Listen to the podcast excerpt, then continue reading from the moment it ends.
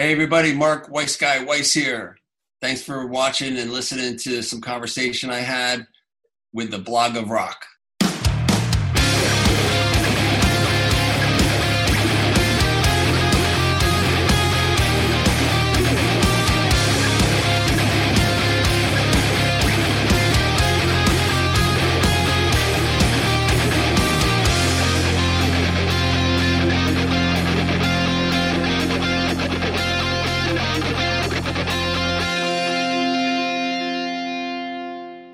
Hallo, willkommen bei The Block of Rock, deinem Hardrock und Heavy Metal Podcast Musikmagazin.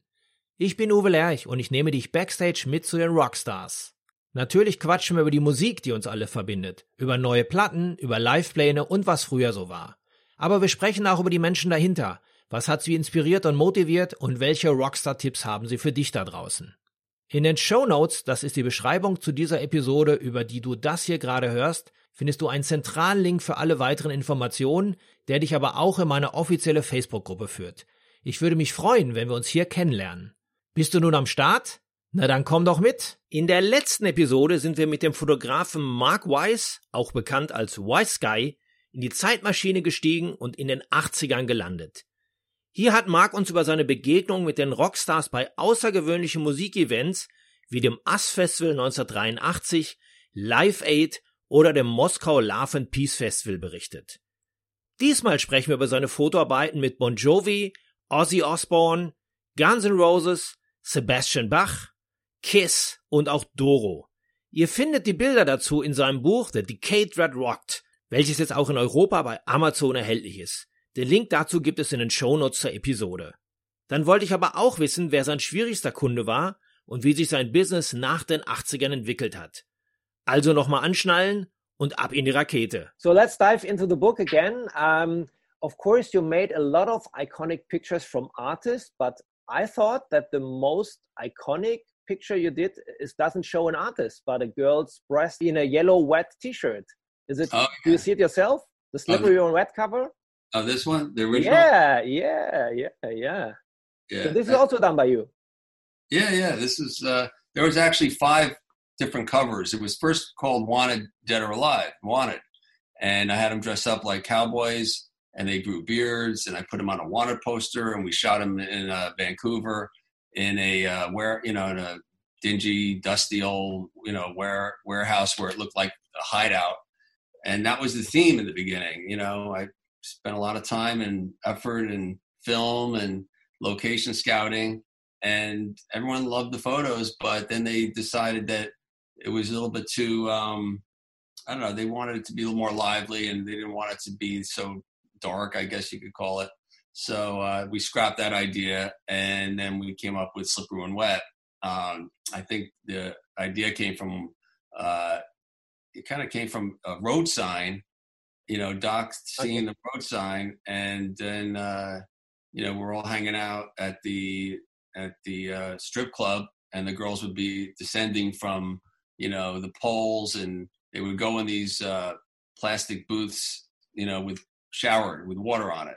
So we kind of put two and two together and came up with Slippery When Wet. So then when we went back to uh, New Jersey and the band was done recording, they, uh, you know, they had me do some scouting and, and we ended up doing the photo shoot with the cars uh, and by John's apartment down by the beach. And then that day when we had we were doing the shoot with the band, uh, we didn't know what it was going to be. We didn't know at that time it was just going to it was just a photo shoot with the concept. We didn't know it was going to be a girl with big breasts with a t-shirt.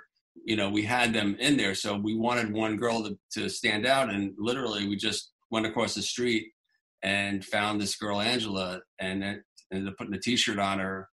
Someone we found just five minutes before the, the shoot. Everyone else was there you know, most of the other girls that were there that we got, like the, the guy's friends and girlfriends and, you know, friends of friends, there was no one with really large breasts, you know? So we needed to find someone, and we did. You know, actually, Tico and my assistant Danny Sanchez uh, went over across the street and just came back with Angela. what a lucky career! Yeah, and then and then after we saw the photos, we are like, you know, we see so Angela in the in the middle of the photo where she every you know your eyes would just go there we're like, let that be the cover, you know. So we um, uh, just shot her on her by herself against the blue background. You know, I had a plexiglass in the in the front of it to resemble, uh, you know, the strip thing, you know, whatever. And then we just, uh, you know, had some fun, you know, photos of her breasts. Rest is history. Little spray bottle, a little ice, you know, perk things up a little bit, and uh, that was it. that was it. So we thought that was it uh, until uh, the PMRC hearing was kind of going on, which I was there previously with Dee Snider at, at uh, oh. Sister, and I was there. You know, Dee was fighting for the freedom of speech and not to get those stickers on it. Yeah, yeah. I recall. So yeah. All that was going on, and Walmart and a lot of the you know the stores that would carry you know mainstream records, they they didn't want it to get you know blacklisted and not the word was at, out that this cover or it was already printed was uh, going to be going out and then word got back to the record companies like you gotta you gotta scrap this you know it doesn't matter how many copies we i think they printed like you know 200 or 300000 copies already really and they just threw them in the garbage i think it was released in japan and we had to come up with another idea like really quick you know so that's when John just called me up like the day before. It would have been too if we, we didn't do it that we didn't come up with an idea that day, then you know the record would have been on hold and it had to go out uh, on that day. You know, just the way the marketing was set up. So he just came in and he just you know he said, you know, I didn't. He said, I'm coming over the studio. Uh, get me a, a black plastic bag and you know some spray get a spray gun with some water I put some oil in it to make it like kind of drippy, and I sprayed it on. And he came in as soon as he got up the elevator. He just wrote "slippery when wet," and he's like, "That's it." And I said, "Do you want to see the Polaroids?" He goes, "No, just send it. To, that's that's the cover. Done." And that was it. And how was the bill just on this? Oh, uh, you know, it's you know, you know the thing is, I don't even, I didn't even. It ends up that I didn't even bill him for any of those shoots because you know, I used to take photo, so many photos of them, and I used to like get them into the magazines. Yeah, yeah, so, I understand. Yeah, uh, and and I, it was so, it went through so many different uh, incarnations that I forgot to even bill them for the cover. I mean, they, they used the picture for uh, uh, for other things, like you know, for T-shirts that I would you know make money on here and there as okay, they. Yeah.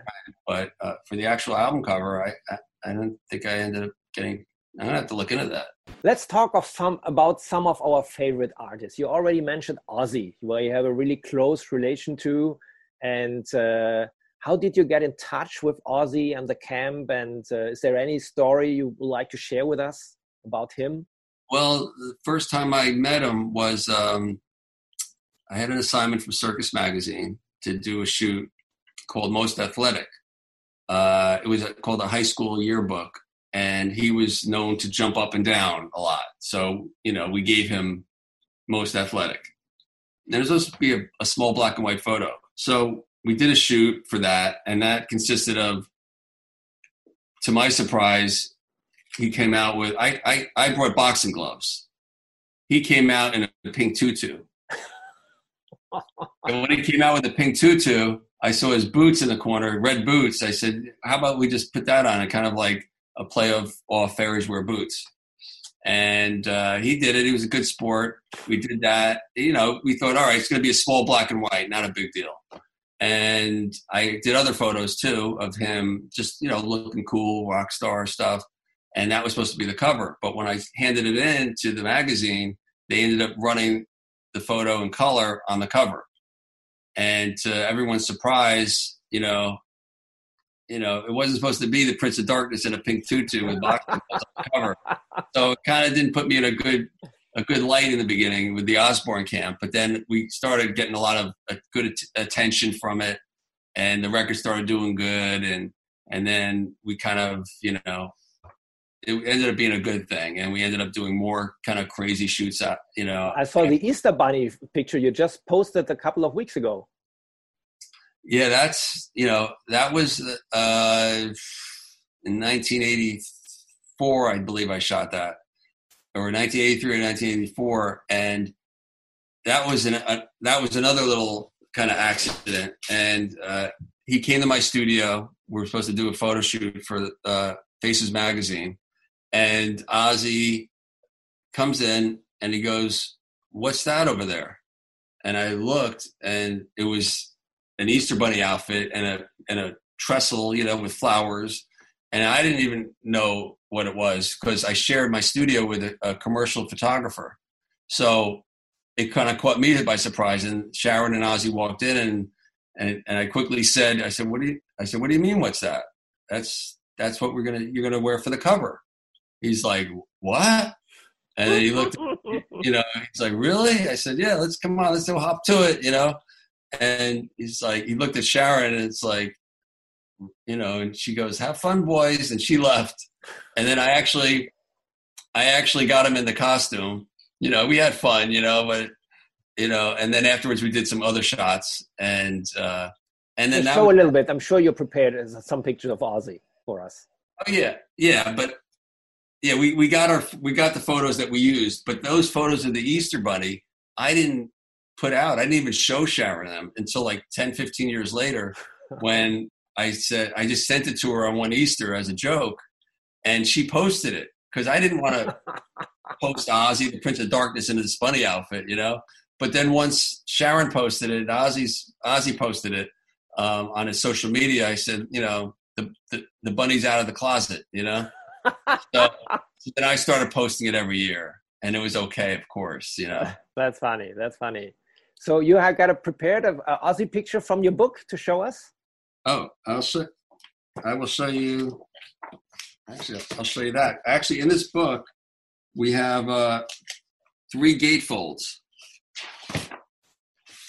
and uh, I'll show you how it works here.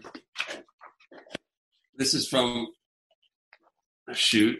Oh, that was from the shoot. Uh, it was called Diary, Diary of a Mad Housewife. Uh, we kind of did a, a, play on play on words on for a magazine cover, and we kind of ironed Amy.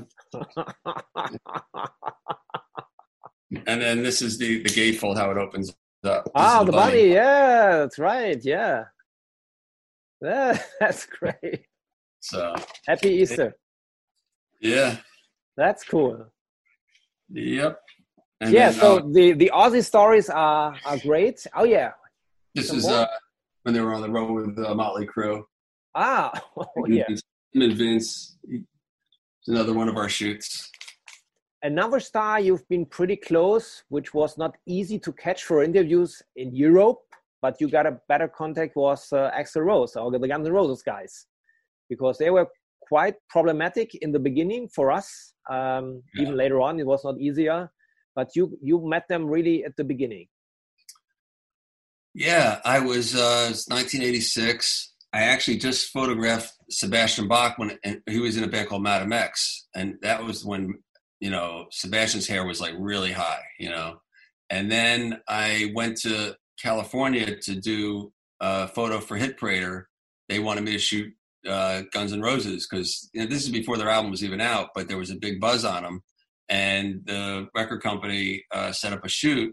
And at the time, they didn't really want to shoot with me because uh, they had their own photographer, and the publicist Bryn like insisted. You know, I have I had a relationship with Bryn with Motley Crue when she was uh, you know over at Elektra, and she helped set up some photo shoots with Motley Crue and she kind of put her foot down said you know it's really important you really should shoot with other photographers he can help you get into some magazines and you know she went to bat for me and and they agreed it was a quick shoot i went over to uh, where they were recording and uh, set up a background. And Axl, you know, had his hair that's when his hair was really spiked up. And he had uh, uh, pants on and it said glam sucks on it. And then he had and then he really would never look at me, you know, and he kind of, you know, and, and, on his pants, you know, he had his hand on his pants and he has like it's like he was giving me the finger, you know, to most of this photo shoot, you know, mm-hmm. and uh, and so that's in the magazine in the book, and then I I don't know they liked the photo shoot, and that was his way of kind of not giving me the finger, but just like you know just a contradiction to glam sucks and here's this like fuck everybody i guess you know? Uh, it was a message, you know, to show that certain, he was certain attitude at that time.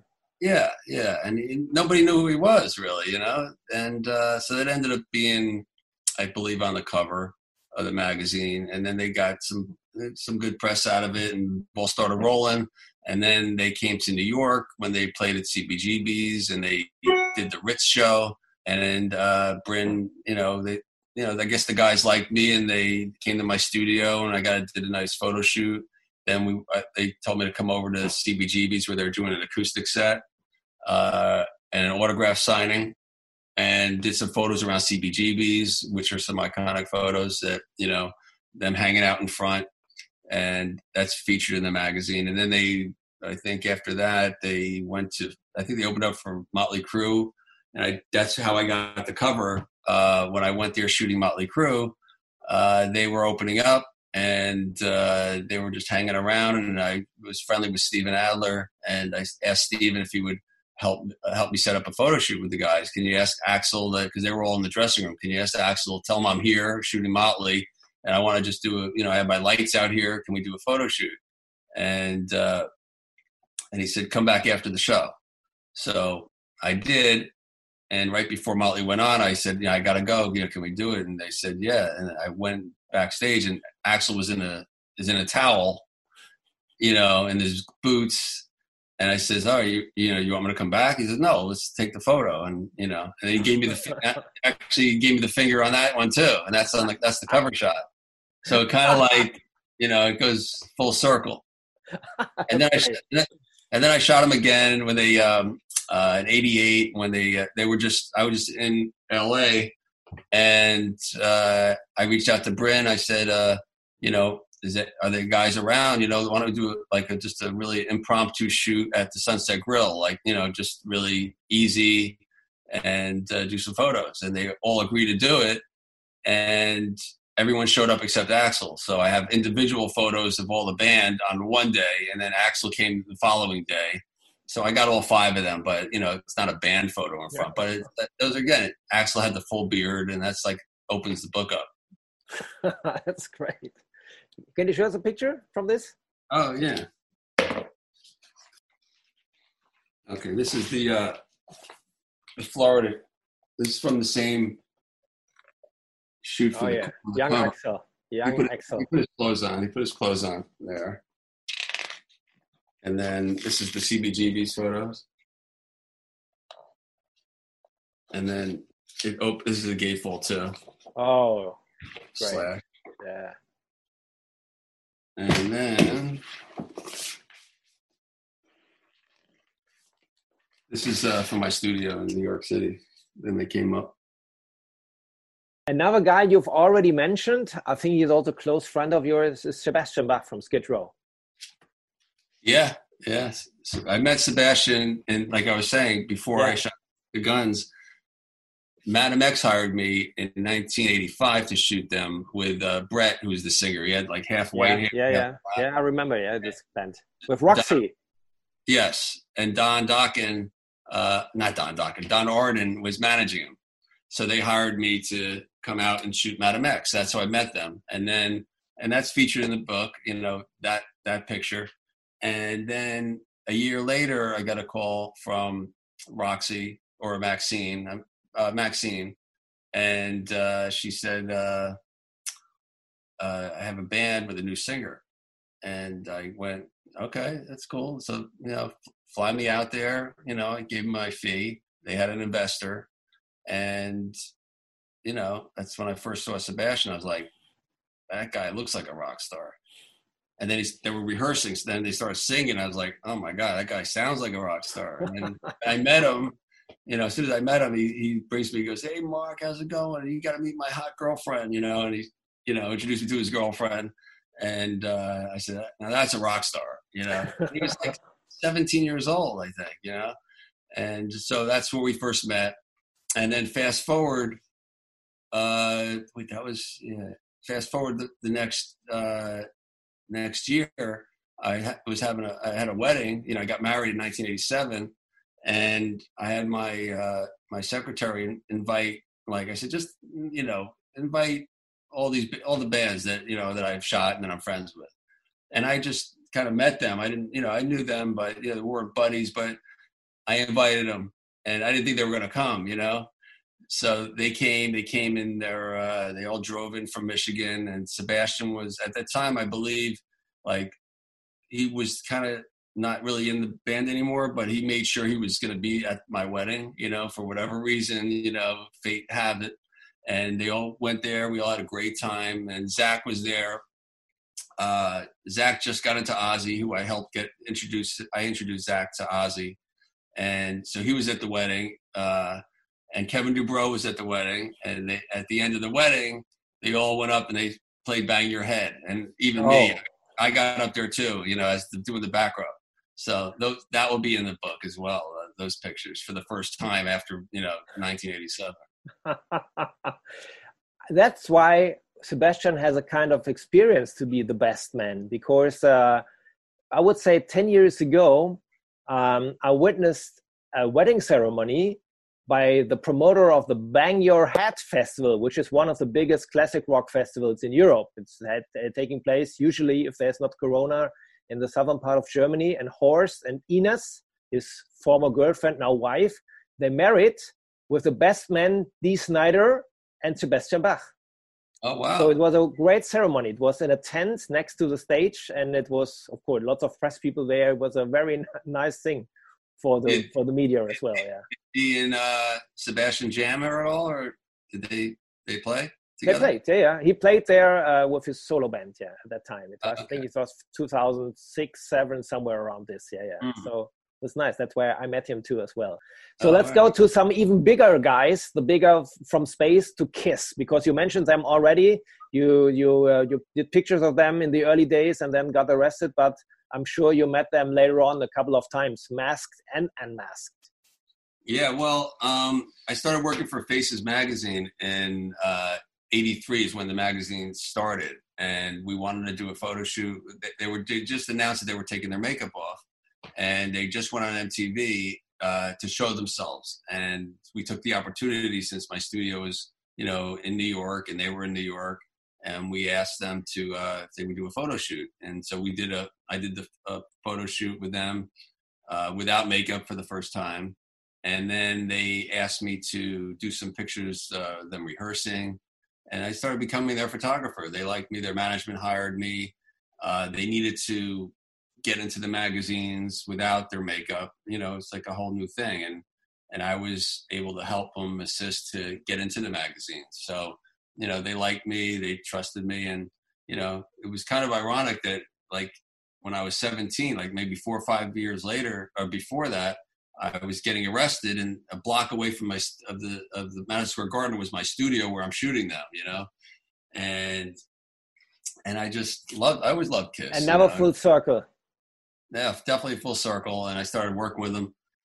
And then when they uh, they came out with Animalized, they did pictures for the cover and uh, inside uh, the tour books. And one of the tour books that they did, they used four photographs of the band, and it was a very conceptual shoot.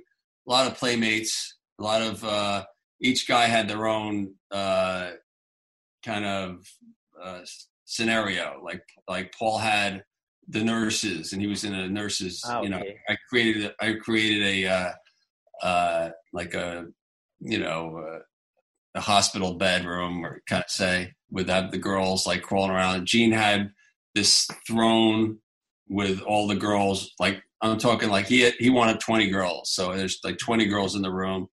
Uh, Eric was in the jail with two girls uh, and Bruce ha- was uh, on a motorcycle with a girl. So that those are you know those were those were in the in the uh, in the tour book. So people whoever has that tour book uh, definitely has it. But I'm, they're going to be appearing for the first time in the book. Cool. You got them ready for us? Yeah, sure. There we go. Uh, uh, uh. All right, here we go. There we go. Girls, oh, girls, yeah. girls. There's Paul. And oh, Eric had actually four girls. yeah, and and the boss. a whole bunch. When we talk about the girls, I mean not only the girls in the back, back, but also the girls in the front. Uh, we have one common friend, which is uh, from Germany, actually, Doro. And I know oh, you shot Doro also a couple of times, but you shot a very, uh, very important cover of their of her career. Right, right, right. That was uh, it. Ended up being in uh, Metal Hammer. Um, it's right here. That was done. Yeah, she wanted to uh, do something very like fantasy. So they she she liked she loved wolves and she liked the outdoors and she liked smoky and you know mystical just, a bit. Yeah.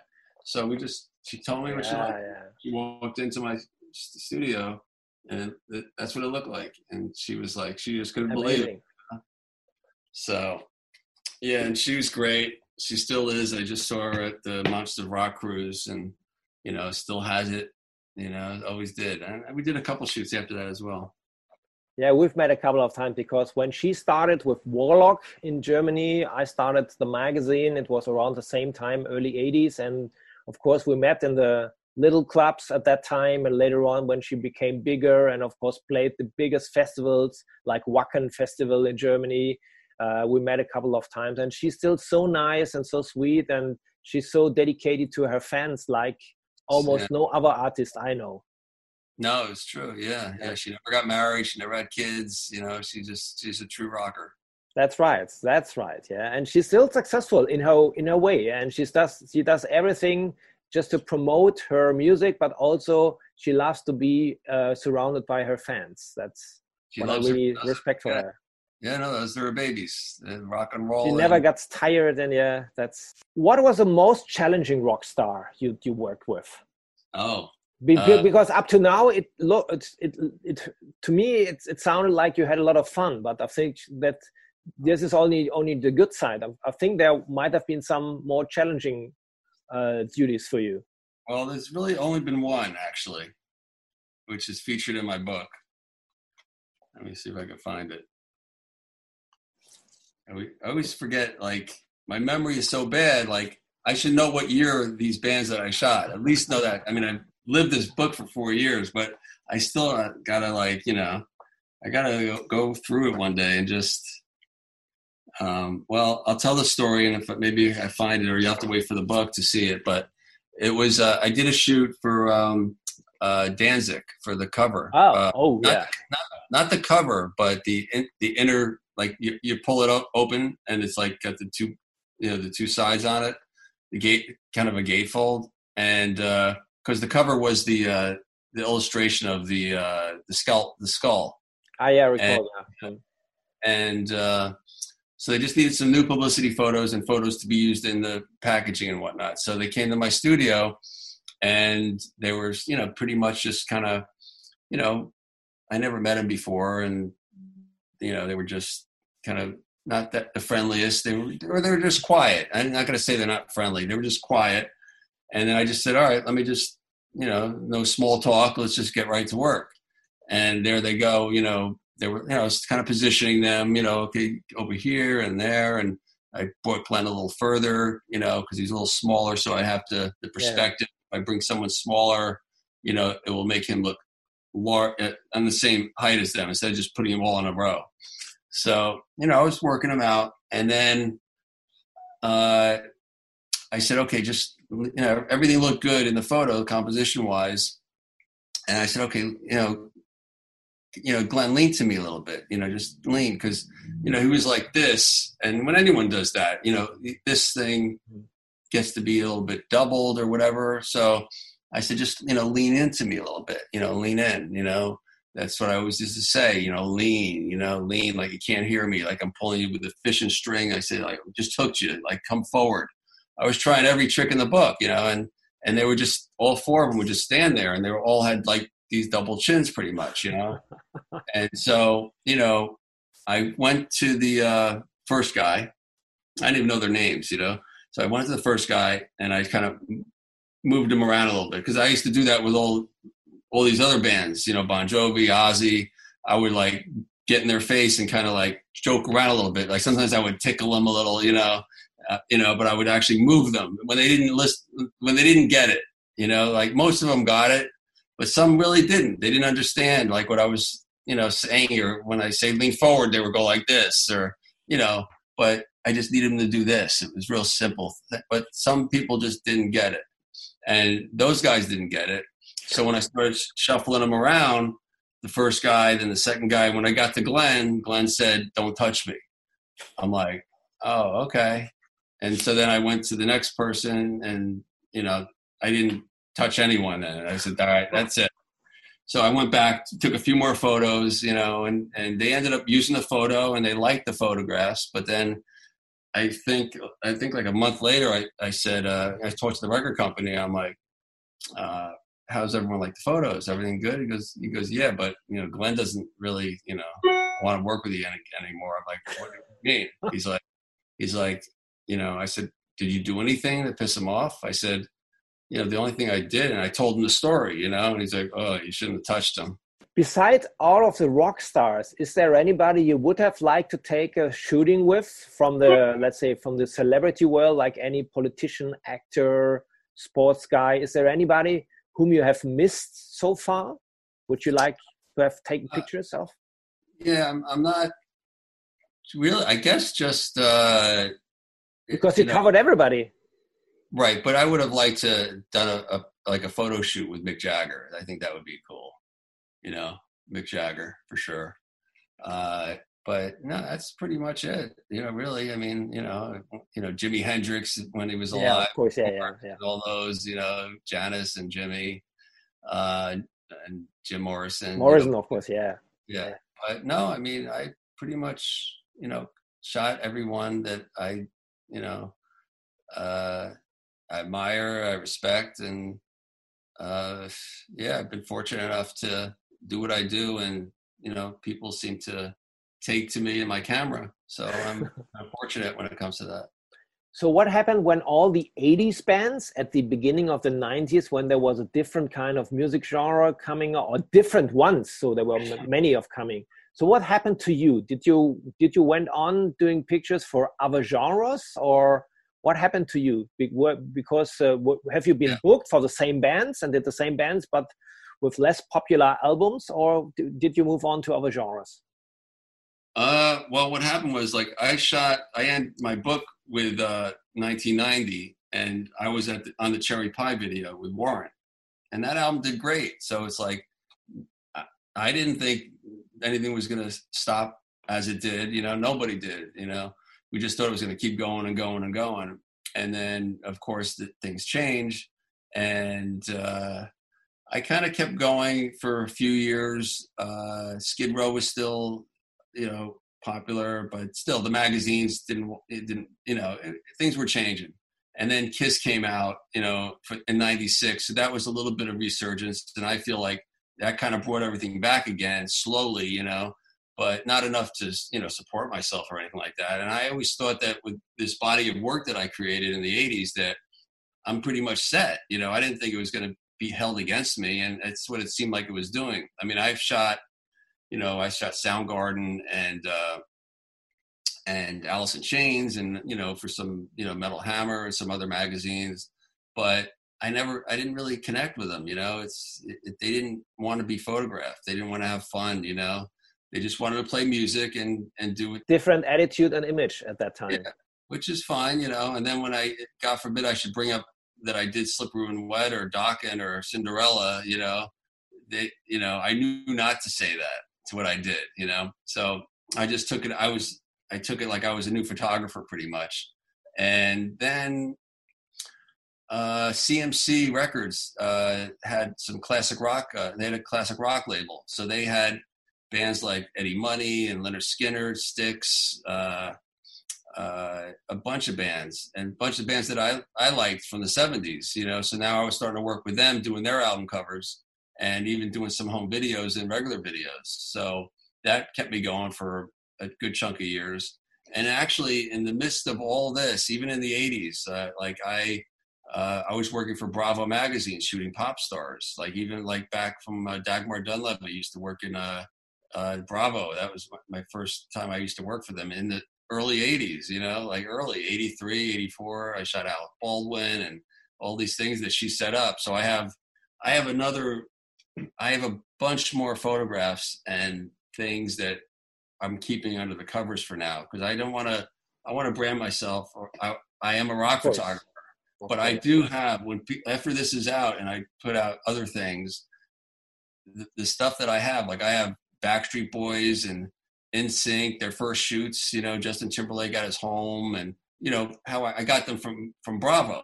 You know, they hooked me up with these pop stars, and I would go go do home shoots. I would do shoots at you know at their um, at their homes uh, on the road, videos, and so that gave me a lot of access because Bravo is a big magazine, and and a lot of bands broke there first. So I started in the 90s, started doing a lot of stuff there, like, you know, Christina Aguilera, when Genie in the Bottle came out. I ended up doing the video, the photos on the video shoot, and then becoming friendly with the artists. You know, Christina uh, liked me and wanted to use me. So I started uh, being her photographer. I ended up doing an album cover for her and tour book. I went to Hawaii with, you know, I did some traveling. Uh, Black Eyed Peas, uh, I met through Bravo, just Kesha, and then we started doing all the hip hop stuff like uh, Usher and uh, I mean you name it you know like I I have all these you know for a good 10 years and you know then uh, you know worked with Alex and I worked with Rachel and it just snowballed into like no, nothing really stopped you know and then when I would always shoot the bands that I loved, you know, but they would be playing clubs at that point, or they'd break up or come into other things. So I'd always stay in touch with them, and then they slowly became, uh, you know, everyone started like getting getting themselves together and becoming, you know, rebranding themselves. You know, Poison, you know, Bon, you know, Bon Jovi was always on the top, and I, I, I actually went on a six week uh, South American tour with them so I did their tour book, and so I went to Japan. You know, I, so I was kind of doing little bits and pieces, and uh, I don't know. Next thing you know, it it's 2020. You know. the stadium tour would be the next big thing happening in the US, but uh, I yeah, it's gonna be gonna work. Would would have been would have been this a job for you, a stadium tour? Yeah, well, I was gonna. Um, I was just talking with some people that because uh, I had an idea. I wanted to go on a on a tour, a book tour, so I thought of like all the bands this summer were playing, like you know Alice Cooper, David Coverdale, you know Whitesnake, uh, Ted Nugent, and then the stadium tour. Just all everyone was out on tour, so I wanted to, to like go where they played the day before they had their show, and maybe do some radio, help promote their their show. Also have a gallery, maybe do some uh, you know foundation tying up with some soup kitchens or something and uh, get some you know cross uh, promotion uh, and then shoot the show you know and then go to another tour and do that you know just kind of you know i was going to yeah. get i was looking for sp- uh, corporate sponsorship uh, to get like a you know a traveling vehicle and wrap it with whatever my photos or their product maybe canon you know the camera that i use so I was just starting to do this when all this stuff happened. I was in conversations to do this, and I was excited. And I was going to go with my girlfriend and just travel across country, selling my books, you know, and and talking, maybe doing some uh, you know lecture things, some colleges, and you know, I had a I had a lot of plans. But the way I look at it is, everything's going to happen a year later, you know. So but the music will not change in the book and the memories will not change this is, this is something which go, goes on forever in the hearts of the people that's a good thing yeah. so you can even uh, you can postpone it to next year it's not yeah, old. it's like a good red wine it's going to give like right now i've been doing social media like crazy i always wanted I to know. Really, i'm following I, you that's wanna, why that, that's why i saw the trailer you know it's now we have now wednesday evening in germany and on Sunday morning, I saw the trailer of the Decade That Rock, and I thought, hmm, this is an interesting guy for doing an interview. Then I contacted you, and a day, day later, we already arranged this nice talk. This is crazy. Well, I wanted to, like, I've never had the time for this book because I, you know, when I was doing this book, like, full on for four years, uh, like, I was in here 20, I was putting off vacations, you know, because I, they kept telling me the deadline was like in three months, and then it was it ended up being like four years later. But I I try to make it like perfect, and I and finally finally we got it done, and now I can like take a deep breath and uh, and work on social media because I I've had other people do it for me, and I've never been really happy with it. And I've always wanted to be hands on and connect with the fans. And now I'm really connecting with everyone. Like anyone that writes, you know, there's an email address at thedecadethatrocked.com. Anyone that writes, have a question, whatever.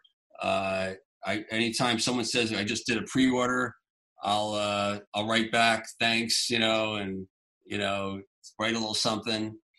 Uh, I also have uh, uh, anyone that, that does a pre-order before June 2nd, uh, I'm doing a promotion where they get the cover photo of the Guns N' Roses and I sign it, you know, and I put the name on it and stuff. Oh, know. that's cool. And I yeah. sell for $200.